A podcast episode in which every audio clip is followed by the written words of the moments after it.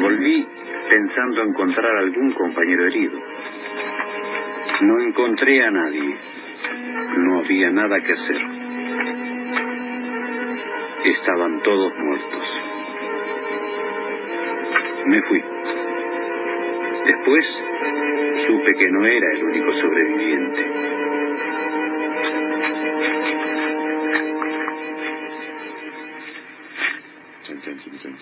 Ah. Ahí lo teníamos a Julio Troxler, eh, un político argentino que militó con el peronismo eh, y fue un inspector, eh, un oficial inspector de la Policía Provincial que fue uno de los sobrevivientes de los fusilamientos de José León Suárez en 1956.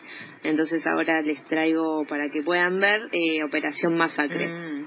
La dirige Jorge Cedrón. Eh, obviamente está basada en, el libro de Rodolfo Walsh. El libro eh, es del.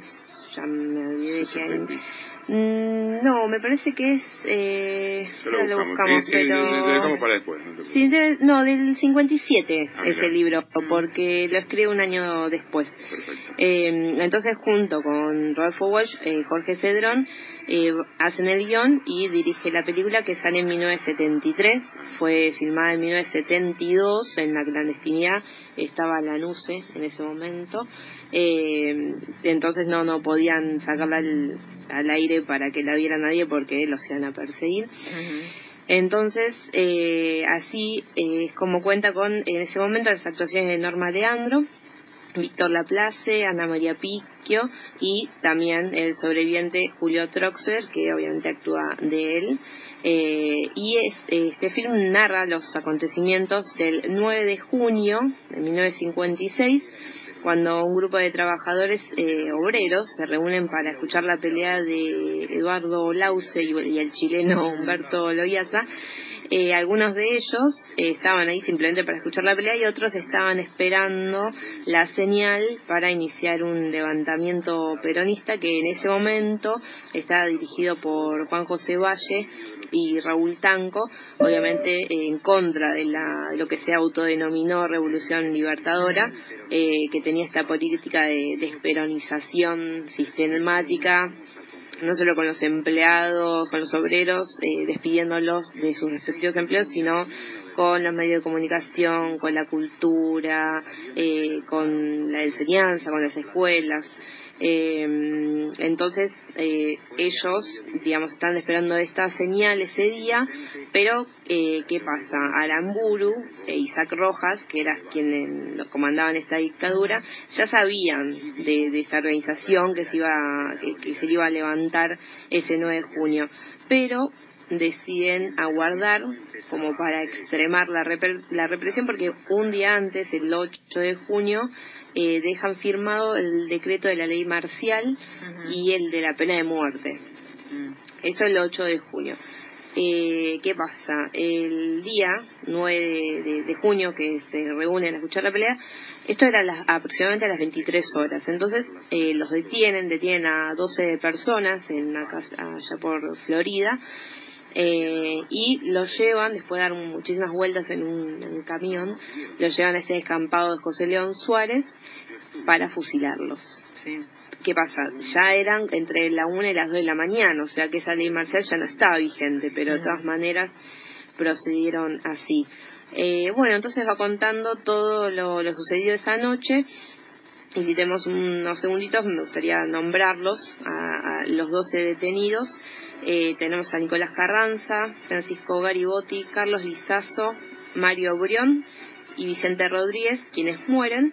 Y además de ellos, Reinaldo Benavides, Rogelio Díaz, eh, Horacio Diciano, Noberto Gavino, Miguel Ángel Junta, eh, Juan Carlos Libraga y Julio Troxler fueron fusilados pero lograron sobrevivir porque algunos oficiales se acobardaron, tiraron a ciegas, eh, se hicieron los muertos, pudieron escapar. Eh, escaparon en ese momento, después lamentablemente los vuelven a apresar, a torturar, eh, sin la familia sin noticias de ellos. algunos logran exiliarse, como Libraga y Troxler a Bolivia, donde piden asilo, y empiezan toda esta denuncia, ¿no?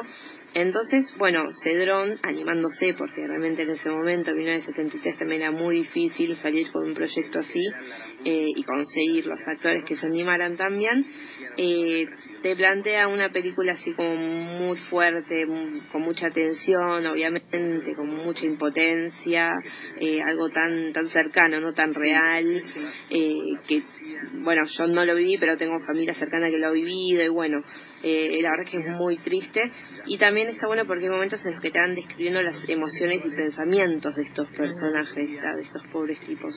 Eh, y bueno, sigue contando también eh, las torturas que, que, tuvieron que seguir eh, sufriendo, pobre gente. Y eh, Julio Troxler, que es uno de los orientes que actúa, eh, muere asesinado por la AAA el 20 de septiembre de 1974. Entonces es como que esto también, es, este filme a mí me parece interesante verlo porque es como una forma de justicia social, de, de, memoria, de que esto sea un tipo de advertencia al futuro. También no dejemos pasar esto, es una locura. Es una masacre básicamente. Lo, que lo que hay que para agregar acerca de Operación Masacre es que es el primer eh, libro de no ficción eh, claro. de, la Argentina. Y mm, desde, punto, ese punto de vista, eh, Rodolfo Walsh era escritor con anterioridad. Él se dedicaba, por ejemplo, a escribir cuentos, tenía un investigador, un policía, un detective, así como existía en Estados Unidos. a sangre fría, fría de, Capote. Bueno, pero estos investigadores de acá, digamos que no tenían ese perfil pero sí, a partir de este momento de Operación Masacre se inicia toda la saga que de él, de la no ficción, y es el primer testimonial, el primer testimonial porque como cuenta al principio lo que escuchamos, eh, esta persona se acerca y va caminando y, se encuentra con una le dicen tengo uno que sobrevivió sí, hay un hay un fusilado que vive un fusilado que vive y en función de eso se desarrolla toda la, sí de hecho la sangre fría sale nueve años después o sea que hay bastante tiempo eh, pero sí suelen decir que la de Truman Capote es la primera novela de no ficción testimonial pero en realidad todos creemos que es Operación Masacre. Sí, de hecho Rodolfo lo escucha en un café, eso de hay un sobreviviente que, hay una mesa, contigua, y ahí comienza también con ay ahora no me sale el nombre de esta mujer eh, bueno ahora no me acuerdo pero también en conjunto con otra con otra escritora eh, logra poder juntar varios testimonios y genera entonces así. Lo que lo que me parece interesante y no es para ser autobomba del programa es que autobombo del programa es este destacar esta esta mirada distinta desde desde alguien menor de 30 años de toda esta historia, ¿no? Porque de repente Fabián eh, los de nuestra generación estamos como más familiarizados, o sea, hablamos, pero que eh, esta esta película se vea desde otra mirada de alguien sub 30, ¿no? Y la rescate y la cuente y, y la diga, me encantó el detalle de de tu mención de todos los nombres, ¿no? Y sí, claro, este que bueno, es, es, es un homenaje recomendar esta película también este para mantener viva la memoria. Sí, nosotros nos lo dieron en la secundaria para leer Operación Masacre y eso me parece muy importante y que espero que se siga generando. Harper Lee es la, la otra escritora de Matar un ruiseñor, sí, se juntó con con Walsh. Bueno, la pregunta del millón, ¿dónde conseguimos Operación Masacre? Mira, está en YouTube. Eh, ah. Se ve bastante bien. Pasa que es una, es una película de 1973, o sea, tiene sus años. Eh, la remasterizaron, pero bueno, la, la, versión de YouTube, si bien es un poco pobre, igual está bueno eh, verlo porque se escucha bien, se entiende. Y en Cinear Play, este, esta especie de Netflix argentino, ahí también está. Netflix no está, pero bueno, igual en YouTube y Cinar se puede ver tranquilamente. Perfecto. Aldana Cavasuti aquí en Periodismo.6 de los jueves con